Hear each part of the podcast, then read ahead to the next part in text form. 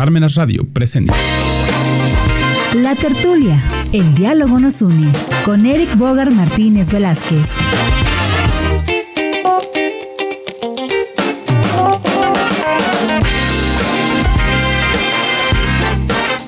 Hola, hola a todos nuevamente en esta segunda emisión de eh, su programa La Tertulia. En esta ocasión eh, estoy con un invitado especial. Bueno, quiero, me presento con ustedes. Ya estoy luego, luego empezando con el invitado. Yo soy Bogart y saben que este programa está hecho para ustedes, para poder conversar sobre diversos temas relacionados con la cultura, la sociedad, temas de interés particular y general en esta sociedad contemporánea que eh, a muchos nos aqueja, a muchos disfrutamos. Y bueno, en esta ocasión les tengo preparado un, programa eh, con un tema un tanto controversial, claro que sí, porque es un tema que ha generado muchas discusiones en diferentes espacios, en diferentes momentos, incluso cuando estamos con los amigos se generan ahí algunas discusiones en relación a esto, pero que bueno, es muy importante llevarlo a la mesa, llevarlo al diálogo, comentarlo, y que es el tema de las identidades sexuales, es el tema de la sexualidad en general, y bueno, vamos a hablar el día de hoy de cómo este concepto de la propia sexualidad, que ya en sí es un tema muy complejo, es un, es un aspecto de la vida humana y personal muy, muy amplio, se ha ido transformando con el paso del tiempo y bueno, qué mejor que platicarlo con un experto en el tema y además en la teoría histórica. Les voy a presentar, eh, en este momento está con nosotros eh, Arturo Enrique Pliego Suárez. Él es estudiante del último semestre de la carrera de Historia en la Benemérita Universidad Autónoma de Puebla.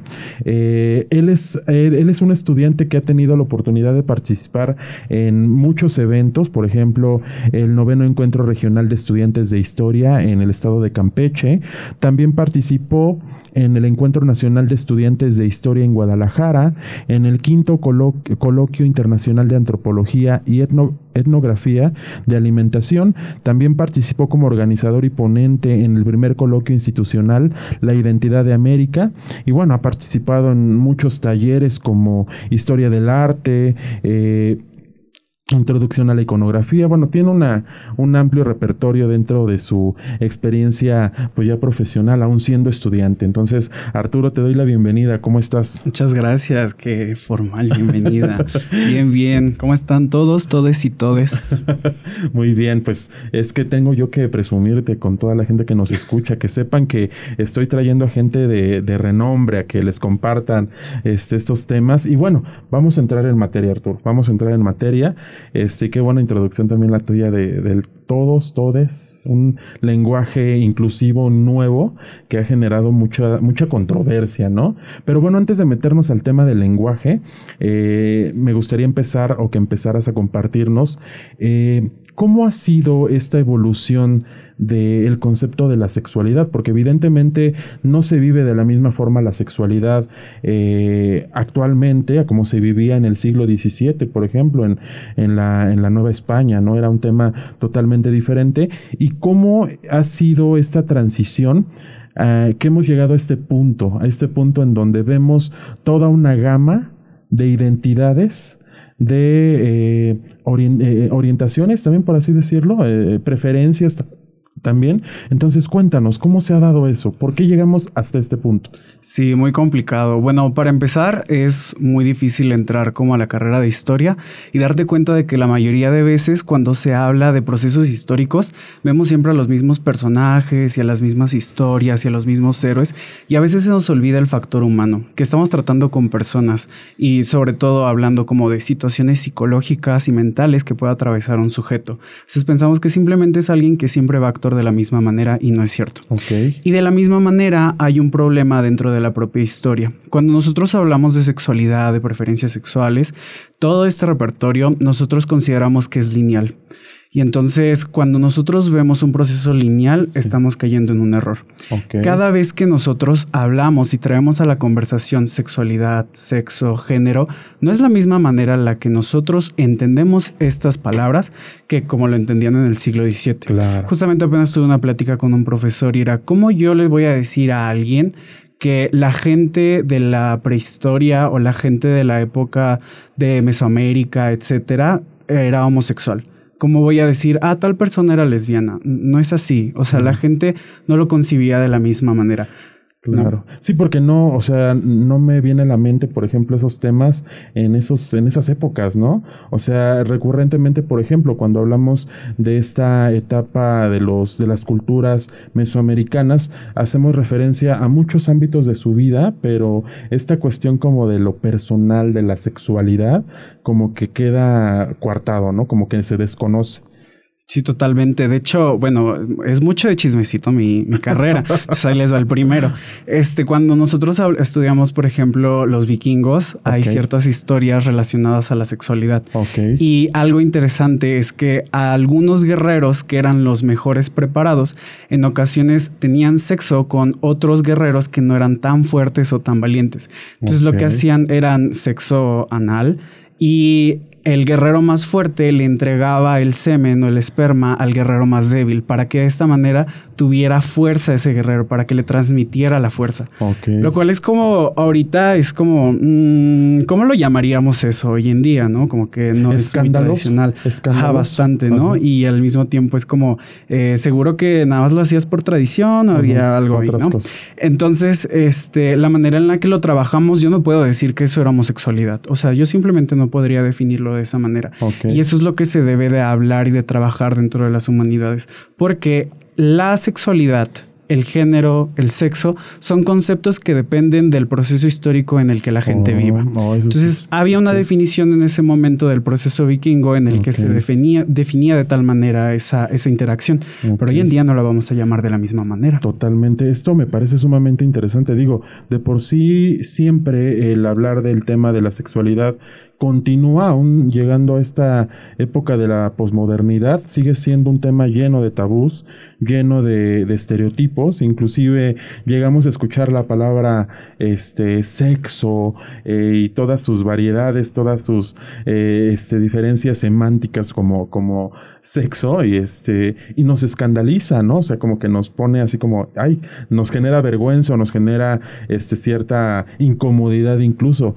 Eh, creo que de ahí parten muchas de las situaciones que vivimos todavía actualmente en temas de sexualidad, ¿no? Y que bueno, tiene mucho que ver con también con la educación sexual, que casi no se habla de, educación sexual en las escuelas. Pero bueno, retomando un poquito el tema, Arturo, este, me gustaría que nos compartieras un poquito eh, esta parte, ¿no? De, del por qué ahorita, en la actualidad, vemos toda esta gama de formas de manifestación de la sexualidad y que bueno, tan solo hace unos 40 o 50 años era imposible que tú te sal o intentaras salirte de esos esquemas tradicionales de la sexualidad, ¿no? Porque automáticamente eras un señalado social. Pero ¿qué pasa ahora? O sea, ¿por qué se ha dado este desdoblamiento? Sí, de hecho creo que ah, hablamos también de nuevo como un poquito lineal sobre el, eh, lo escandaloso que podría llegar a ser de, eh, sobre la sexualidad. Por ejemplo, yo trabajé en el momento en estos coloquios sobre un personaje que era un doctor, el doctor Juan de Verdión, el cual eh, fue muy interesante porque él era una persona transgénero, era un hombre transgénero, nació como mujer y se hizo su transición a hombre para poder obtener que, para poder trabajar porque las mujeres no podían, para poder obtener riquezas porque las mujeres no podían, para poder beber incluso y convivir con otros hombres porque las mujeres no podían. Entonces, ¿cómo lo llamamos a esto? ¿No? ¿Cómo, ¿Cómo definimos a esta persona? Y es un proceso muy complicado, pero que si vemos su contexto, la gente no se escandalizaba directamente porque la persona hiciera eso, porque era hasta cierto punto entendible, ¿no? Lo que escandaliza a la gente es nombrarlo como es, porque es muy fácil para la época burlarse, fue muy fácil de burlarse de esa persona, ¿no? Pero cuando nosotros ya lo nombramos de cierta manera, como decir, era un hombre transgénero, que de por sí sería un poco complicado porque no sabemos cómo pensaba en ese momento, ¿no?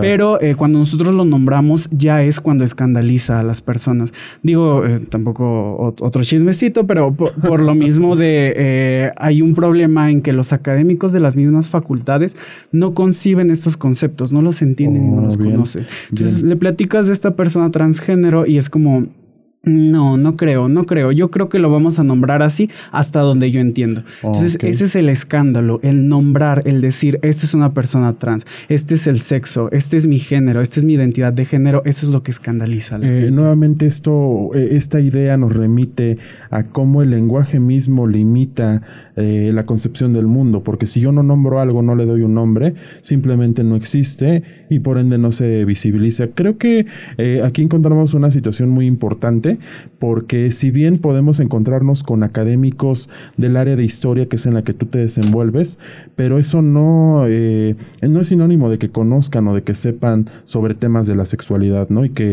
eh, eso puede generar que estas ideas que tú compartes, ¿no? Que sean académicos muy cerrados, pero por desconocimiento.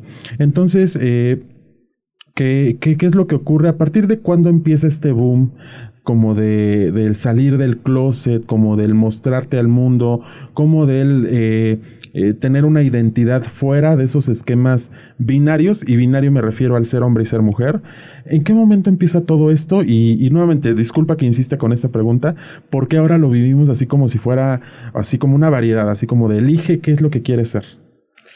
Pues un inicio concreto no podríamos decirlo, pero gracias a estos movimientos de, la segunda ola feminista, gracias a la liberación sexual de los años 70, 60, empezaron a generar ciertos nombres. Por ejemplo, hay por ahí una historia y un pequeño conflicto con la palabra queer, ¿no? Ah, que es como de qué es eso, ¿no? Y es que nace de la apropiación de una palabra que era ocupada de manera despectiva, ¿no? Para nombrar a la gente que no entraba como en ese molde de un binarismo, ¿no? Eh, una autora, Judith Butler, habla justamente de esta separación en donde tu persona naces, se te da un sexo, se te da un género y debes de cumplir con ello. Entonces, cuando la gente empieza con esta liberación sexual a romper con esos esquemas y a decir, no me vas a meter en tu cajita de posibilidades, de dos posibilidades, entonces ya empezamos a, de nuevo, a este proceso de nombramiento. Yo podría ubicar más o menos esto con el proceso contemporáneo, pero pero lo interesante de ahorita como tal es que la gente ya no solamente se va en el hecho de decir no voy a hacer lo que tú me pides, sino que es lo que sigue.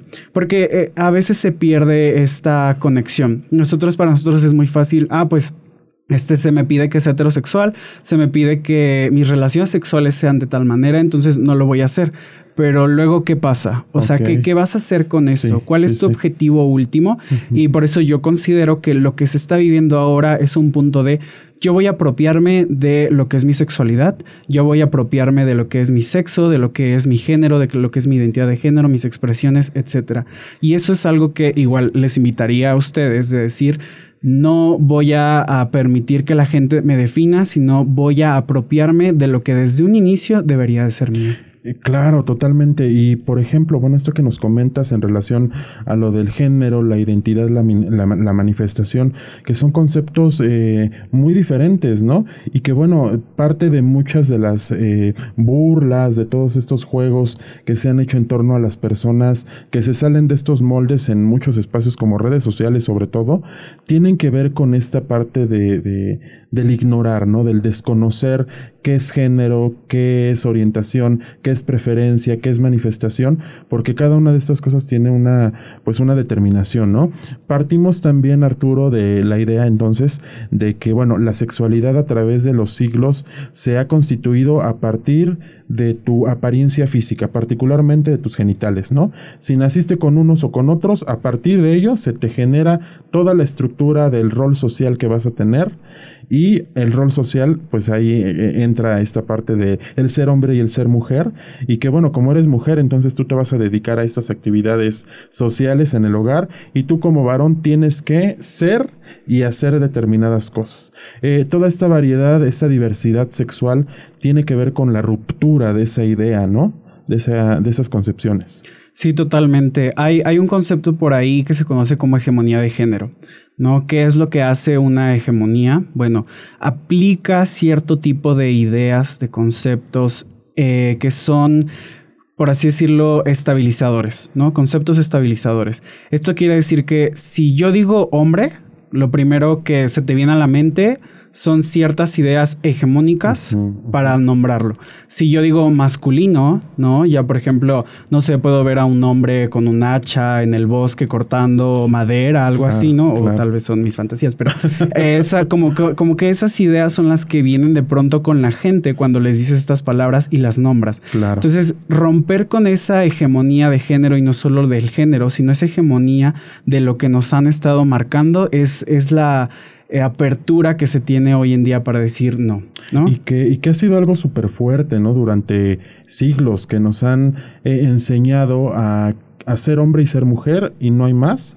Lo que se salga de estos moldes es algo señalado, es algo malo, es algo inadecuado y que bueno, eh, gran parte de estas ideas que se han cimentado en las mentes de la, de la gente en el mundo, pues tiene que ver con los medios de comunicación, ¿no? Con, con la crianza eh, al interior de las familias, eh, esta crianza tradicionalista, ¿no? De si naciste varón y eres el primero en la familia, híjole, se te enaltece, pero si eres mujer, si naciste mujer y fuiste la primogénita, híjole, pues te vas a aprender a cocinar con tu mamá, etcétera, ¿no? Y estos comerciales que también se hicieron muy populares y que bueno, ahorita los vemos y decimos, wow, cómo eran comerciales que salían en la televisión abierta en los años 70, ¿no? Este, inclusive en los juegos de mesa también muy marcado este tema de los roles de género, de los roles sociales del ser hombre y el ser mujer y que bueno, eh, ahorita desde luego eh, que hay un desdoblamiento total de la sexualidad en términos de manifestación, en términos de orientación, pues genera un conflicto, ¿no? Un conflicto para la gente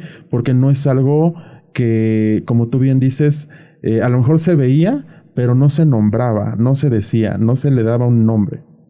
Sí, por ejemplo, ay, como recuerdo cuando salió el comercial de Te hace falta ver más box. Era como súper incómodo y después ver la hora pico. Entonces es bastante complicado y saber que no solamente es ahorita con los medios de comunicación, desde Sí. siempre ha exi- ha existido. Sí. Por ejemplo, en la época medie- eh, medieval, igual de, de los trabajos que hice en una investigación, me encontré con dos historias como bastante interesantes porque a las mujeres que eran lesbianas se les nombraba que eran brujas, que además eran hechiceras, pero lo chistoso es que se les permitía ser lesbianas porque ellas no son tan inteligentes como los hombres. Oh. Entonces es como una desviación sexual que tienen de que, ay, pobrecitas, pues vamos a dejarlas. Y hay historias que se generan a partir de estas mujeres, las cuales se crean en el colectivo y se mantienen ahí para poder mantener estos eh, conceptos estabilizadores de la hegemonía. Y, y es lo que pasa hoy en día, ¿no? Sí. O lo que sucedía. Ya ahorita ves... Es igual otro tema bastante controversial, pero ves como los comerciales de, de tal vez otras marcas como Sprite, Doritos y cosas por el estilo, que al mismo tiempo es un poco triste porque el, lo LGBT no es solamente un eslogan, ¿no? Eh, Va más allá, es la identidad de las personas, pero pues ya no se ve tanto como era antes, ¿no? Ya los comerciales ya no pueden subir como este tipo de de ideas, ¿no? De, o de discursos, porque ya va a haber una represaria, ¿no? O, o una acción negativa en contra y que pueda hacer perder a la empresa, que es lo que les preocupa. Claro, claro, que ahorita que viene ya el mes LGBT, El mes del que es Pride. el mes del Pride, ¿no? Todas estas marcas que se apropian de la ideología, por lo menos en la apariencia, en el paquetito muy bonito, la bandera de este del orgullo, este pasa el mes y se olvidan de, de ellos totalmente. Oye, pero bueno, pasando a otro tema de la, de la misma eh, de la misma línea de la que estamos conversando, eh, me gustaría mucho conocer tu opinión en relación a todos estos movimientos actuales contemporáneos que se han dado de los grupos feministas, ¿no? Híjole, también ahí podremos hablar muchísimo al respecto, pero que tiene que ver mucho con el tema de, la, de los roles de género, ¿no? Este, ¿qué piensas? Mucha gente dice, eh, eh, bueno, a- avienta discursos no tan favorables respecto a estas manifestaciones, otros apoyan, ¿no? El movimiento, pero ¿qué pasa? ¿Qué pasa actualmente con estas movilizaciones?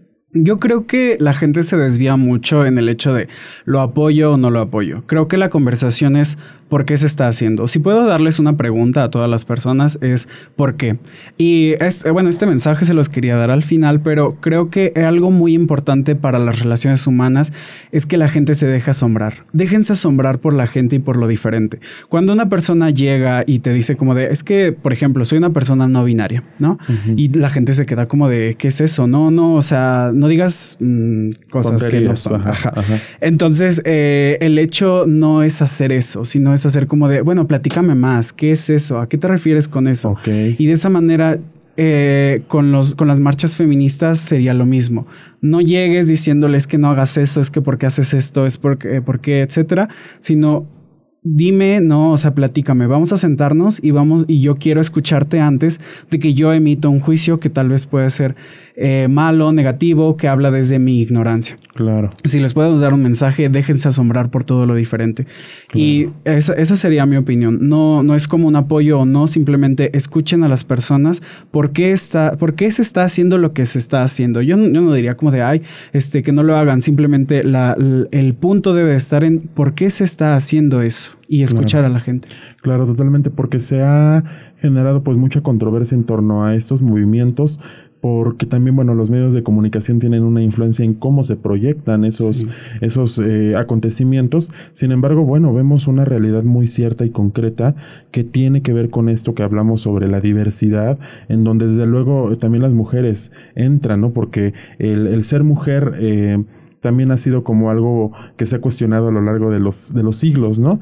Y que bueno, el tema es eh, los feminicidios, ¿no? O sea, vemos como todavía estos grupos, no solamente las mujeres, bueno, o sea, se da más en las mujeres, pero estos grupos que se salen de la norma, que se salen de la normalidad como antes se le, se le conocía, son grupos vulnerables, se les considera grupos vulnerables. ¿Por qué? Creo que no hay como mucho donde rascarle el del por qué, porque al final del día hay gente que lo último que escucha antes de ser asesinada es puto, maricón, eh, incluso puta, etcétera, ¿no? Entonces, ¿Qué es lo que se está pasando? ¿Qué es la realidad de estos grupos vulnerables? Como los dices, es que la gente llega a un punto de intolerancia y de ignorancia que no puede, que ya no se puede controlar las mismas personas, ya no saben por qué lo están haciendo. Okay. Simplemente saben el hecho de que esto no se debe de hacer, esto es negativo, vamos a golpear a tal persona, vamos a asesinarla. Y lo hacen con toda la inconsciencia del mundo. Okay. Y creo que hay que hablar respecto a ello, ¿no? Porque la gente que está muriendo es lo que se les pide a las demás personas, ¿no? Date cuenta de que hay gente muriendo por el simple hecho de algo que no escogió. Claro, claro. Y que son asesinadas incluso por, por su apariencia, ¿no? Por ejemplo, por salirse del molde, que sigue siendo un acontecimiento eh, triste, ¿no? Ver cómo gente que, que simplemente por el hecho de ser diferente es castigada, es torturada y es hasta asesinada, ¿no? Me gustaría mucho conocer también, Arturo, tu opinión respecto al tema de la educación sexual, porque bueno, vemos actualmente estamos llenos, bombardeados de información, redes sociales, televisión, radio, revistas, este, mensajes de texto, o sea, tenemos toda, toda una fuente de información eh, muy fuerte sobre lo que tú quieras. ¿Y por qué a pesar de esto, por qué a pesar de que existe este boom informativo, siguen ocurriendo ese tipo de, de acontecimientos y siguen pre este, prevaleciendo este tipo de ideología respecto a la sexualidad? ¿Qué pasará? ¿Tú sí. qué crees que ocurra? Yo tuve educación sexual en, a cierta edad y es, es muy chistoso. Por ejemplo, un, un, amigo me contó, ¿verdad? que cuando estaba muy pequeño en la secundaria era como de hablando con su pareja sexual, que era otro chico, y decir como de, ¿y qué tal si te quedas embarazado? Y la otra persona decir, si es cierto, siendo hombre, y decir, no, ¿qué voy a hacer con el niño? ¿Qué voy a hacer? Y entonces, como este miedo, o sea, pero era un miedo real claro. de decir, ¿qué tal si en verdad sí me quedo embarazado? Wow. Y supuestamente había recibido educación sexual, Wow. mi, mi amigo, eh, mi amigo. Y este, la situación es esa, ¿no? ¿Cuántos tabús más deben de haber para que solamente en las escuelas se diga, ay, pues este, te puedes infectar de esto, te puedes quedar embarazada, hay tales métodos anticonceptivos y ya?